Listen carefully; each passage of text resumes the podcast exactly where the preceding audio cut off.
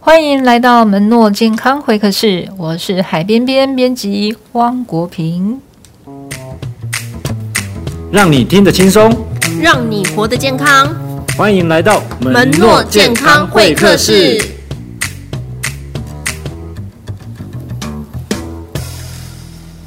这是门诺月报导读第二次跟大家在空中相会。我们每个月呢，将有一次的节目时间来为大家介绍由门诺医疗法人机构每个月定期出版的报纸型刊物《门诺月报》。在这当中，我们会挑选一篇有意思或是有点让人感动的文章。今天呢，我们要跟大家分享的是《门诺月报》二零二二年三月号，也就是今年的三月号社工师笔记本当中的专栏。由我们门诺资源开发中心社福处的社工师陈思倩所写的文章，他的文章标题叫做《个案管理的反思》。身为一位医院的社工，究竟看到了什么呢？今天我们的现场邀请到的来宾就是作者本尊。来，我们掌声欢迎我们社务处的社工师陈思倩，欢迎思倩。我们自己拍手是吗？好好好，那是不是请思倩先跟我们的听众自我介绍一下啊？嗯嗯、呃，大家好，我是思倩。那我目前是门诺医院社服处的社工。那其实，在我进呃医院服务之前，我是在我们在社区协会工作，所以我觉得。进来到医院体系当中，其实我觉得就是很不一样，对，因为医疗体系它相对很复杂，对，然后我们也会需要跟很多嗯、不同职类的专业工作者一起工作，但是我觉得相对复杂性会多很多。那当然会接触到个案，他从就是有很简单的家庭或者一个人，然后甚至到很复杂的家庭，其实很多样貌不太一样啦。对，那我自己觉得进医院服务最大的心得就是。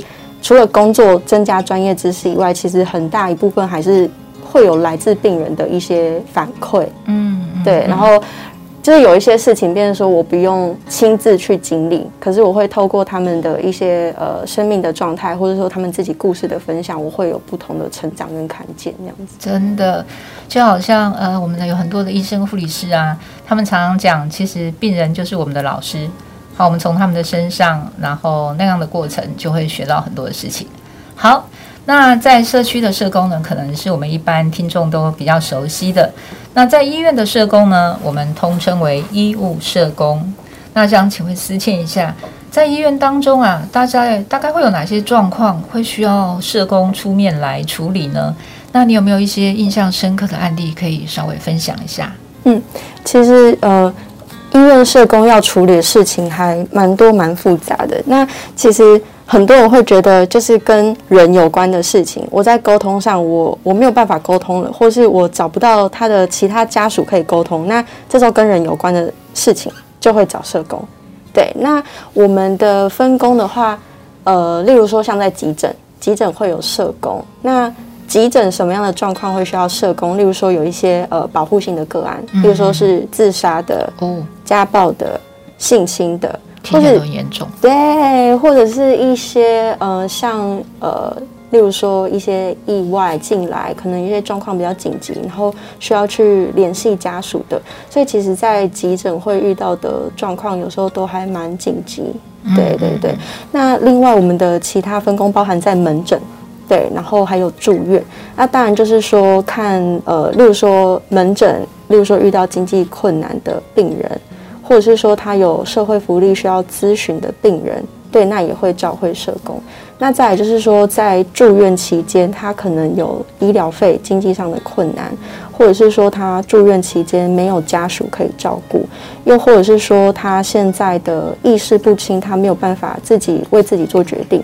那医师要找家属做病检，可是发现他没有家属，那可能会需要找家属。对，又或者是说他出院就是没有地方去。哦，对，所以就变成说，其实在。呃，急诊、门诊跟住院要处理的案件其实是不太一样的。哦，对。那我另外岔题一下，我就是，其实我因为大学是社工系，对，然后其实我那时候会呃自己觉得啦，我应该不会进医院服务。啊，对，我从来没有想过我会进医院服务。那其实，在以大学来说，其实医务社工是一个很热门的一个课程。对，很多人都会想要修医务社工，想要进到医院工作。可是那时候的我就是。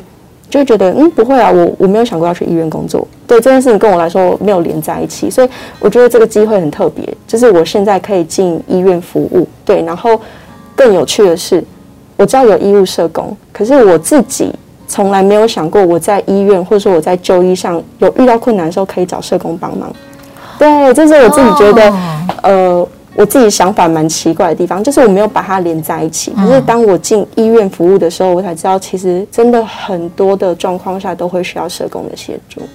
嗯，所以这就是这一段的旅程呢，就是会去修正我们自己原来脑袋中既定的一些刻板印象，对，不对？对，没错，包含我自己本身这样子。嗯嗯，对对对，好哦。那看起来呢，来到医院以后，社工要面临的问题哈、哦，要处理的问题，其实也是很多样的。所以，是不是这就是因为这么多样，所以就会出现需要做个案管理？也是我们思谦会为我们三月号月报的专栏所写，呃，个案管理的反思，好，呃，有这样的一个标题。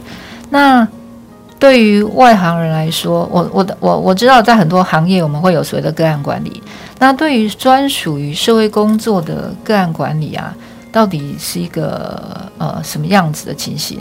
那对民众来说会产生一些什么样的帮助吗？那对我们社工来本身来讲，个案管理也可以有些什么样的帮助吗？那可不可以先帮我们介绍什么是个案管理？哦，好，呃。我们现在应该比较容易听到，我们都会说哦，个管 A 个管，例如说有长照的需求，大家会说，哎，找 A 个管啊，找 A 个管。可是到底什么是 A 个管，或者是个管是什么？那其实个管就是我们说的个案管理，那是每个人都会需要个案管理嘛？那那当然就要来评估他的状况。对，所以其实像大学会上课嘛，那有一堂课它就叫做个案管理工作。那它其实教科书上它有它的很明确的定义，个案管理的工作对象就会说，如果说这个个案是一个人，这个案可以是一个人，也可以是一个团体，或是它可以是一个家庭。好，这是个就是这是我们的工作对象。啊，再来是说这个个案它它的问题是呃多重的。且复杂的，对，就是具备这样子的状况下，那我们就要开始来盘点说，呃，他有哪些问题呀、啊？然后他需要哪些资源的介入啊？那我们需要帮他呃如何解决问题啊？或是去找到对应的资源啊？对，所以重点就是说，这个个案它的问题是复杂且多重的，那我们就会需要有这个个案管理的角色。对，所以。我不知道大家听到这样子有没有可以稍微理解一下？有有稍微了了解，原来社工是就是呃要面对用用这样子的方式来管理很一些很复杂层面，或者是在一个家庭里面，他要面对很多重的状态的时候，那这样子的通过这样子的一个工作模式哈，嗯，那对我们民众的帮助看起来就应该是可以又快速，嗯，对不对？然后又可以比较精准，而且不会遗漏。嗯，呃，应该是说，我们原则上，呃，进到医院当中的病人，他，呃，因为当然有状况需要社工协助，就是会告诉我们说，诶，有哪些问题。所以有一些个案他进来，他就会告诉你说，诶，他就是经济困难，他就没有钱。那我们相对要处理就是。好，先呃，例如说，请他申请一些相关的资料来，然后我们去帮他另外申请一些呃补助或是一些资源。那当这个问题解决了，那呃，那看起来这个个案应该也也也就 OK 了嘛，我们就解决这个问题。可是当你发现他的问题是很多的时候，对，那我们就要开始思考说要怎么办。那其实我会写这一篇文章是呃，为什么会写这个文章？哈，就是因为呃。刚好前一段时间就是在服务一个家庭，对，那其实呃会用个案管理的角度来切入这家庭，不是一开始就说哦他们家问题很多，一定要个管。其实是在我们社工工作过程当中，慢慢去接触他，发现诶他有 A 问题，他有 B 问题，他有 C 问题，甚至连他的其他家人也进来医院了。所以这个家庭同时间这一段时间当中，不是只有一个人生病，而是他有两个人生病，然后三个人生病。你会发现，其实他的会发现要服务的对象会变成是整个家庭，而不是那个单一个案。所以那一件事情其实告一段落之后，我就会开始思考说，对啊，那个。病人进来医院的时间这么短，那我们可以接触他的时间很短，可是要怎么样去帮助他，或者是说，呃，怎么样跟他们一起去面对现在遇到的困难？所以，其实，在那一件事情，就是我说暂时哦，因为还有后面，还有后面要继续工作的部分。那那件事情就是告一个段落之后，其实我有很多的呃感动，因为会看到家庭当中有很努力在生活的人。对，我们会看到病人嘛，病人他呃生病了，他需要被帮助。可是你会发现，家庭当中又有一个很努力在帮他们解决问题的人。对，所以我这时候就开始思考，如果说今天这个个案管理的角色是我们专业工作者，例如说是社工，我们就会想说帮他找资源。对，可是他其实不是长久之计。如果说今天社工抽离了，或是一些专业人员抽离了，这家庭会不会回到原本一样？那个不好的状态，对，又掉回去了。嗯，对，所以到底什么样是好的个管？对，所以我其实我那时候还蛮感谢，就是我跟学长聊天，对，我就是去呃讨论一下这个家庭的状况。那到底我们社工可以做什么？所以那时候其实那一次的分享对我来说很感动，因为我很明确看到这个家庭当中有一个有功能、有能力的人。他很努力在为这个家庭付出，所以那时候学长也才有回馈。其实这个个案管理，可能大家认为好的个案管理是我们专业人员做得很好，我们专业人帮他解决问题，然后专业人帮他连接到对应的呃好的资源。可是这个反思会让我发现说，其实那个真的好的个案管理，应该是去看到家中那个有能力的人，对，然后你去呃陪伴他。或是你去支持他，让他可以变得更好，让他可以为这个家庭解决问题。当这个家庭再次发生可能需要被协助的状况的时候，家庭当中是有人可以站出来说：“我知道该怎么办，我知道可以去哪里找资源，我可以找谁来帮我解决问题。”他不一定是那个最厉害的人，对，可是他知道可以去哪里寻求帮助。对，所以这对我来说，我觉得呃，这个反思很重要，因为我会知道说，我的工作不是只是解决。这些个案的问题而已，而是要跟家庭里面有功能的人一起工作。嗯，对，所以我就那时候其实写这篇文章，我觉得过程也很快速，因为我觉得心中的感动很多。是，嗯，这个思倩大家可能会觉得很模糊哦，我来小小的来 念一段，我我个人也非常欣赏的一段文字哦。思倩写到说，面对流动快速的病人。他也开始思考着：倘若仅有该次的机会能与个案一同工作，我能够为他做些什么呢？特别是面对有多重且复杂问题的待助个案，笔者认为其连结世切为他连结世切的资源是应有的专业表现。但若能在工作的过程中彼此成长，这便是更丰盛的助人价值。哇！当我看到这段文字的时候，其实我心中我被打动了一下，这样子，因为自己过去以前也有呃一些年的社工的经历，所以可以很可以同感到，就是思倩在呃写这段文字的时候那样子的一个心情哈。那但是呢，有时候我们也会遇到那个就是。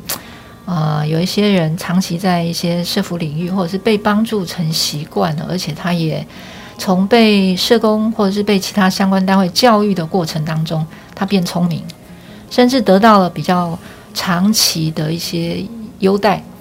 好，而这样子的一种福利，是不是也有也有可能让他走向了另外一个面向，就是说，我们期待他能够自立，好，我们陪伴他的家人，让家庭长出自己的力量，然后能够成长，能够脱贫，能够改善自己的经济状况，甚至有能力去照顾自己的其他家人。可是我们是不是也会面对的另外一种比较相反的状态呢？思倩是，嗯、呃，讲白点就是福利依赖嘛。对我，我觉得有时候呃，我们在谈论这些事情的时候，例如说。举一个个案的例子，你去讲他的故事，其实大家就会很快直接明白说，哎，你在讲什么？可是因为又因为一些隐私的问题，你需要去做保密，所以我觉得我们的谈话过程其实是很保守的。对，那讲白一点，学姐意思是说，就是呃，福利依赖的状况。那其实这样子的病人也会很多。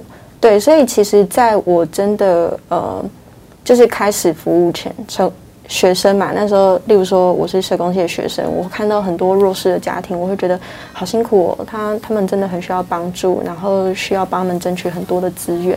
可是当真的走进临床的时候，你接触的家庭越来越多，你就会开始发现，嗯、不是真的每一个人都是值得被帮助的。对，因为我们我们不是我我们的工作不是说哦，他没有钱就给他钱。而是今天这个给他钱的过程，你要帮助他可以长出力量。当今天这个钱没有了，他他说不定呃，例如说他有能力找到工作了，然后他或者有一些对应的资源可以解决他生活上的问题，这才是我们期待那个助人的价值，是帮助他的能力是可以可以长出来的。对，所以嗯、你看越多，你就会发现，哎，其实有一些人他会有他的生存的方式。或者说他生活的方式，他可以把自己包装包装成可能是很辛苦的样子，或者是说他很清楚知道他去工作了可能会丧失了某些福利，嗯，又或者是说，嗯，以建立家庭来说，他可能会很清楚知道说，呃，我该不该结婚，然后我我，对啊，吼，有点保守哦，对，我可以直接讲，因为这种其实。嗯、呃，在以前我们做那个低收入访视的时候，对啊，那个你知道呢，有些家庭超好笑的，他们就会把家里的那些家具通通撤光光，对，然后就让你觉得，你看我家徒四壁耶，是是。好，那或者是呢，他其实有同居人，嗯哼，结果呢，他就把同居人赶，就是不让他回来，嗯。但是呢，其实我们社工就是在评估的时候，也会用眼睛看，对。好，那其实你就会，就我们还会走进他们的房间，对。他不想他的私领域里面，然后我们就会看到男人的西装裤，嗯哼哼，好挂在那里，他忘记收了，嗯，那就是说，呃，也会有类似这样的情形。当然不是每一个人都会处心积虑，可是事实上不不可否认，就是其实在医疗现场也是会有这样子的情形嘛。那我会比较好奇的是说，在这么短的时间内，因为病人出入院的时间其实并不长，嗯，那我们我们社工。呃，经过思倩的反思以后，要怎么样子去培力有用的家属？在这么短时间，你们会用哪些方法？对，所以我觉得要进到个案管理当中，其实它会是因为医院的节奏就是很快速。嗯、对，当他今天呃疾病的医治，例如说 OK 了，可以回门诊持续做追踪，其实我们的接触时间就算是告一段落。当然还会有后续需要连续。联系的部分，可是变成说工作时间真的很短。那我觉得有机会，呃，例如说我刚刚提到的那个家庭，让我进而产生个案管理反思，是因为这工作时间真的很长。那再一次我觉得跟我们。呃的地区性也有关系，因为我们我们在花莲嘛，那花莲其实呃医疗资源相对当然没有都市来那么多，那很容易遇到一个状况，就是说呃其实我的整个家庭我都习惯，例如说就是在门诺就医的，那我们也会在跟个案互动过程中慢慢去做组织，后、哦、发现说，例如说呃。我社工服务了 A 病人，那另一位社工服务了 B 病人，那再另一位社工服务了 C 病人。那我们工作一段时间之后，可能会有一些工作上必须要讨论，才会发现说，哦，原来他们是来自同一个家庭。哦。对，就是会在这个工作过程中去做串联，然后开始思考说，哎，对他当初为什么会这么说，或者说他们当初家庭为什么为什么会这么决定，你才会把它串在一起，好像侦探哦。对，所以我觉得这个是有趣的地方，就是跟我觉得跟地缘性有关系，因为如果说你今天是在都都市，嗯，都会的医院，医院就很多家，医疗院所很多家，那我的成员，我的家中的呃这些家人，我可以分散在各个不同的医院，那当然。就不会比较像我们一样有机会去组织一个家庭的脉络，所以我觉得这也是在我们医院工作，或者说我觉得在在华东地区工作，我觉得很有趣的一个发现。对对对，嘿。那这样子的话，会不会以后他们有人听到我们的节目以后呢，他们就想办法打散他们家人 去看应该应该是也不会啦。可是我觉得我们我们社工的服务精神就是说，呃，真的有需要的，其实我们是。我我自己觉得，我进来医院，然后或者说在我们这个单位呃服务的过程中，我觉得很大的感受就是，呃，如果需要协助，我们真的是很很愿意去帮忙。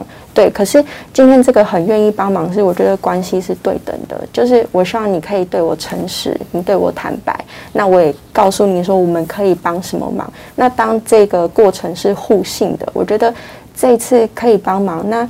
对，你相信我们，你也诚实，我们当然还可以有下一次。如果你一样需要有对应的资源，我们当然还是很愿意服务。可是回到刚刚刚那个国平学姐说的，如果有一些个案是用呃福利依赖的心态，或者是说用欺骗的方式，然后去营造出我很辛苦需要被帮忙，那我们当然也会去调整我们的做法。比如说第一次。呃，协助你发现，哎，其实你对我们并不坦白，或者不诚实。那当我们知道这件事情之后，当然会影响我们后续的评估。哦、如果说你一样又有状况，那我讲白一点嘛，我被骗一次，我就不会被骗第二次。对，所以我觉得其实这个工作会让人感动，就是我觉得彼此互信的这一个过程，然后这个关系的建立，我觉得这才是最可贵的。对，嗯、所以我我想要再回到就是这个。个案管理的部分，其实我稍微讲一下那个故事啦。吼，那个故事的话，如果说我们讲的个案，那个个案我给他一个名字，他就叫做呃秀秀好了。好，这个个案叫做秀秀。那秀秀，呃，他其实也很辛苦。吼，他的呃，可能在理解事情上面，他的智能不是那么的足。然后再来是。呃，他们家庭呃贫穷弱势，然后有很多的小孩需要协助，嗯，好需要照顾。那秀秀生病入院嘛，那其实他的小孩，他有一他有很多小孩，然后他的小小孩也是因为呃生病的关系，同时间也入院了，嗯，所以变成说，好两个人都入院，那秀秀又是家里的主要照顾者，我们就开始想说。那家里还好吗？然后家里这么多小朋友要顾，那对他们家现在怎么办？那所以其实这过程中，我们就会开始去找说，到底家里有谁可以联系？因为其实真的没有其他人。成员我不不多解释啦，可是我们就会知道说，哦，这个秀秀还有，嗯，还有一个叔叔，有有阿姨。然后有叔叔，那当然这个叔叔跟他没有直接的亲属关系，哦、对，可是就变成说是姻亲嘛。是那叔叔就是还是很协力在呃协助秀秀这个家庭。嗯、对，那其实工作时间刚有提到很长，因为有两个人都在生病。那其实还有其他家庭成员，他虽然没有住院就医，可是他们其实都有就医需求，就是分别有不同的疾病，好、哦、需要有就医需求，所以其实。嗯、呃，我在处理，因为我主要是服务那个秀秀的小孩。那其实这过程中，我也很担心说，这个叔叔他可能突然觉得累了，因为我们可能要做病检，对，我们可能要跟嗯、呃、这个叔叔去讨论一些呃，例如说宝宝后续的照顾或治疗，很多事情，真的很多事情，我就很担心说，哦，这个叔叔如果有一天累了，他觉得。这不关我事啊，他他也不是跟我真的有什么血缘关系啊。啊万一他闪人怎么办？对，这是我最害怕的事情。所以其实 互动到后头，我自己会变得比较小心。嗯，我会呃很就是变成说，我会花会相对比较谨慎，然后比较敏感一点，去告诉他说他接下来可能要协助的事情。那因为。呃，那时候宝宝的疾病状况，其实在我们医院是没有办法做处理的，哦、他是要转到北部的医院去。对，然后其实宝宝要转院这件事情，其实那时候秀秀她也刚要出院，她其实她身体根本没有办法去负担这件事情。嗯嗯对，然后有提到说他的。理解能力可能不是那么的好，好对，变成说他跟着转院到北部去，他其实真的没有办法处理事情。嗯，那我们就一直思考啊，家里真的只剩下这个叔叔，这个姻亲关系的叔叔可以帮忙，嗯、所以我就跟叔叔说，叔叔转院的事情可能真的要请你协助，你要跟着上去，你要办一些相关的手续，甚至如果宝宝可能要手术。你有可能要留在北部待个几天。对这件事情，我不能跟你确定你是不是可以当天来回，我没有办法跟他保证。因为他就说，我上去就是要回来了，我上去就是要回来。他，你已经听到他的诉求，就是他他觉得我北部也不熟悉，然后我也很担心费用的事情。那宝宝要转院，那后面的医疗费怎么办？我真的我真的不能出哦。他就是会把他的界限划清楚。好，对，那好，我现在知道这件事情，我就是跟他先先做一些建设嘛。我说，对，我说。你上去之后，我们会再帮你转介其他医院的社工，嗯嗯嗯、我们会让他们知道家里的状况，然后请他们去做后续的协助。所以医疗费用你先不要担心，你现在最重要的任务就是陪同他转院。对，那你转院上去之后，如果需要住宿，我们也可以可以协助，哈去找社恐安排。其实可以说的都说了，对，那叔叔一样很抗拒，就是待在北部这件事情。那后来我跟就是。转院的社工做联系，那社工就说，呃，原则上他转院之后应该是要立刻动手术，也确定叔叔，因为手术嘛，家属一定要在旁边，对，所以也确定叔叔就是回不来了，对，回不来了。然后我就觉得天哪，然后对，那社工就说没关系，我自己会跟叔叔就做解释，嗯，我会跟叔叔联系。所以当然我们通话完之后，就是交由那个医院的社工去做联系，然后大概再过没多久，我这故事快讲完，有点冗长，所以所以我才说为什么那么感动。对，因为后来我我挂到电话没多久。我就接到我们自己医院婴儿室来电，然后说：“哦，刚刚有接到叔叔的电话，叔叔有点情绪，他觉得哈，我明天要转院，我不想待在台北啊。”对，所以婴儿室是告诉我说：“哦，叔叔有情绪。”我就只能回复婴儿室说：“那我们就期待他明天会出现，因为我现在我也不能做什么。”嗯，我也不方便再联系叔叔，跟叔叔说：“哎，叔叔，你明天要出现。”你再给他压力，他就跑了。他真的会跑，所以其实隔天要转院，其实我有点忐忑。我在想，叔叔到底会不会出现？对，所以时间到，我就一样，嗯，就是到婴儿室，然后去做等待。我先到嘛。然后后来就是快，就是时间到的时候，我就是呃转头一看，然后我就发现那个叔叔他已经背了一大包的行囊，然后对，然后就是缓缓的从婴儿室走来。那那其实我我当下我看到，其实我觉得很感动，因为这个工作过程太长了，是对，然后就会觉得叔叔他没有跑掉，对对，叔叔他还是出现了。那其实我我很感谢啦，可是是到真的最后一刻，我比较。有更多的时间在跟叔叔谈话的时候，因为前面都是在工作，都是在处理病人的事情。但是到叔叔后来才跟我分享说他，呃，他为，因为我就不懂啊，他到到底为什么要帮成这样子？为什么他不跑掉，就让这个家庭放着烂？然后就是发现说，他跟他的过往的生命经验有很大的影响，因为他的职业是救人，他是消防员。哦哦哦，对，因为我不知道我会不会讲太多啦。哦，那反正对，反正我的意思就是说，请听众不要自动自己对号入座。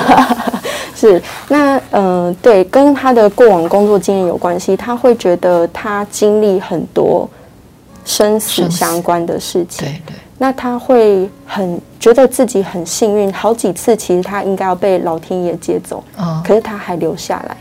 对，所以他现在他开玩笑跟我说他。他说：“嗯，他觉得他现在反正他命被留下来，他觉得我现在做这些啊，我就是还债啦。他就开玩笑讲：啊，我就是还债啦。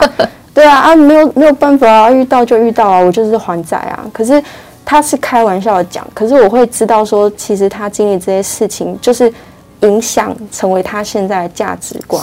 对，所以我们在思考说。”这个叔叔，我们前面不知道这些故事，嗯、我们会觉得这叔叔是不是要离开了？对是不是不能刺激他？可是发现他的生命经历之后，其实我们会知道说，他可能不会离开，嗯、他的这个价值观会促使他继续为这个家庭继续继续努力。对，没有错。所以这个反思是什么？我发现，对叔叔才是他们这个家庭当中最重要的个案管理者。嗯，对。所以今天这个个管者不是我们，这个个管师不是我们，而是这个叔叔，因为他有他，他最了解家里的情况，然后他也知道要怎么去跟各个单位互动做连接。对，所以我们今天要做的事情，除了帮助这些呃病人他在就医上他可以顺利的就医，其实我们更重要的是找到去支持这个叔叔的资源。我要怎么样分摊叔叔的压力？对，我要怎么样帮助叔叔？呃，他可以在呃这些忙碌过程当中，他是感受到被支持的。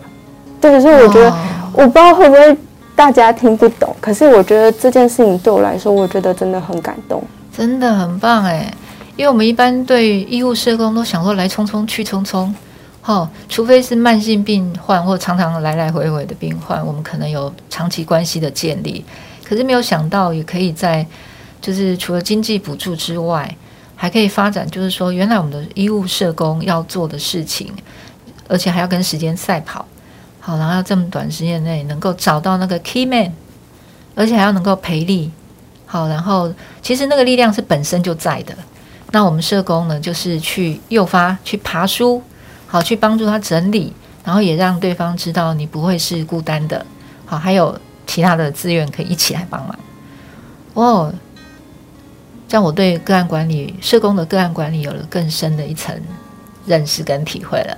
好厉害哦，思倩，谢谢。没有，其实我我自己真的也还在摸索，只是我觉得每一个个案，其实我们有机会去接触它，去认识它，其实我觉得都很珍贵，因为他们经历的故事很多，然后也都很不一样，所以有一些事情我们不需要去亲身经历，我们可以从那边得到，然后我们也可以。长出新的东西，所以我觉得其实这个工作过程是很对我来说是很珍贵的。嗯，对，真的，我都觉得你好像快要讲结总结了，差差不多了啦，就是差不多。好，那其实呢，国平啊，个人非常欣赏哈四千文章的那个结语其中的后面的一段哈，我想就也念给我们听众听一下。要陪伴的不是将专业服务视为理所当然，总是等着被帮助的人。而是虽然走得很慢，但能彼此扶持、一起成长的人，有没有很美呀？超感动的呀！那今天思倩有没有为我们今天的这个这样子的一个空中聊天做一个结论呢？你从个案管理的反思，其实是让人非常动容的。哎，那所以你从来没有想过义务社工这样的一个工作，可是你啊。呃走上了这样的一段旅程，哎，有没有一些什么期许？也就当做我们今天的总结。期许，嗯嗯、呃，就是有困难都可以找社工，没有啦，开玩笑，太可怕了，太可怕了，最好没事不要遇到社工。其实，呃，我有时候都会容易胡思乱想。我有一次在我们医院的大厅，然后就是看到有手扶梯嘛，然后就定人搭上去这样子，然后就突然产生一个想法，就是。那想法也很奇怪，就会觉得我每个人的生命都有好多的故事。对，就是在大厅有很很多人，然后走来走去很混乱这样子，然后我就觉得突然冒出这个想法，对，每个人都是呃，每个人身上都有很珍贵的故事。对，那。嗯，其实也很难有什么回馈给给观众啊。那只是说我自己觉得，我在这个过程当中，我觉得有很多的收获跟成长。对，那其实我也相信，不管那个个案的样态是什么，他有一些是呃需要真的需要被帮助的，然后他有一些是。福利依赖，你会觉得这个人怎么这样子？可是我相信每个人都很认真的在生活。嗯嗯，对，这是这是我很相信的事情。我觉得不管他们长成什么样子，或是为什么会长成这样子，我相信每个人都很认真在生活。对，所以我只能祝福大家，就是去嗯好好的生活。对，然后嗯知道自己嗯可以有一些些，例如说自己的方向跟目标。对，就是去享受生活，好好生活。然后希望每个人都不要，就是希望不要成为是社工的个案这样子啦。对对对对，好，好好生活啦，好好生活，这真是一个非常棒的四个字，但是却充满了非常有厚度的一个字眼哈。是，哎呀，好，今天非常谢谢思倩。那我们今天录音的时间呢是四月一号，明天四月二号。是社工师节日，对不对？是。那国平在空中呢，除了先预祝思倩社工师节快乐，也祝所有所有台湾各地区的社工师们生日快乐，佳节快乐。生日快乐！大家的辛苦其实每一个人不管有没有被帮助过的，但是只要你听说过的，你都可能曾经被他们感动过。